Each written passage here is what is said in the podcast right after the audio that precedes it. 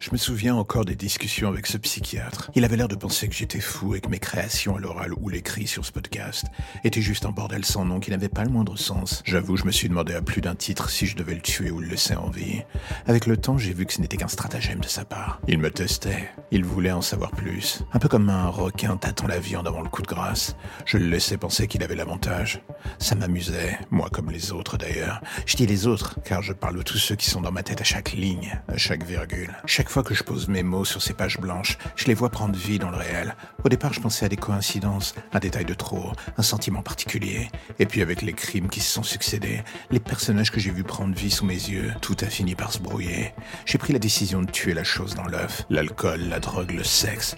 J'ai tout utilisé pour faire taire ces voix. Mais ça n'a rien fait. Pour la simple et bonne raison qu'elles ne sont plus que dans ma tête. On dit toujours que l'imagination est un cadeau. Parfois, c'est aussi une prison dont les murs sont si poreux que ses habitants finissent par foutre le camp. Et ils commencent à envahir le réel. C'est bien le problème. Pendant des mois, j'avais créé un véritable monde alternatif dans ma tête. Je l'avais peuplé comme une partie de Sims et d'un coup, tout avait fini par voler en éclats.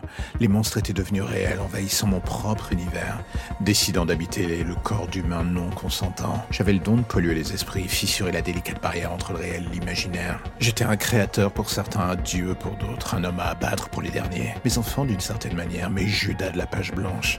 Je leur avais donné vie et aujourd'hui, ces petits enfoirés tentaient de prendre la mienne. Et c'est en regardant son cadavre à mes pieds que je compris enfin ce qui m'attendait.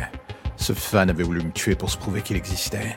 Il voulait tuer le père d'une certaine manière. J'avais fait ce que j'avais à faire pour survivre, et le dernier chapitre de son histoire avait fini par s'écrire dans le sang. Le sien surtout. Mais désormais, il y avait eu une forme d'illumination qui me prenait à la gorge. Que faire de ces monstres encore vivants dans les rues grâce à moi? Je n'étais plus dans ce moment où il était possible de les effacer d'un simple retour de ligne. Si lui était venu jusqu'à moi, je me faisais pas d'illusions sur les prochains. Je pensais créer un monde pour divertir les gens, pas une histoire dont je deviendrais le héros plus ou moins involontaire. Il me restait plus qu'à créer des garde-fous en attendant de reprendre le contrôle de la situation. Enfin, ça c'est ce que j'espérais tant bien que mal.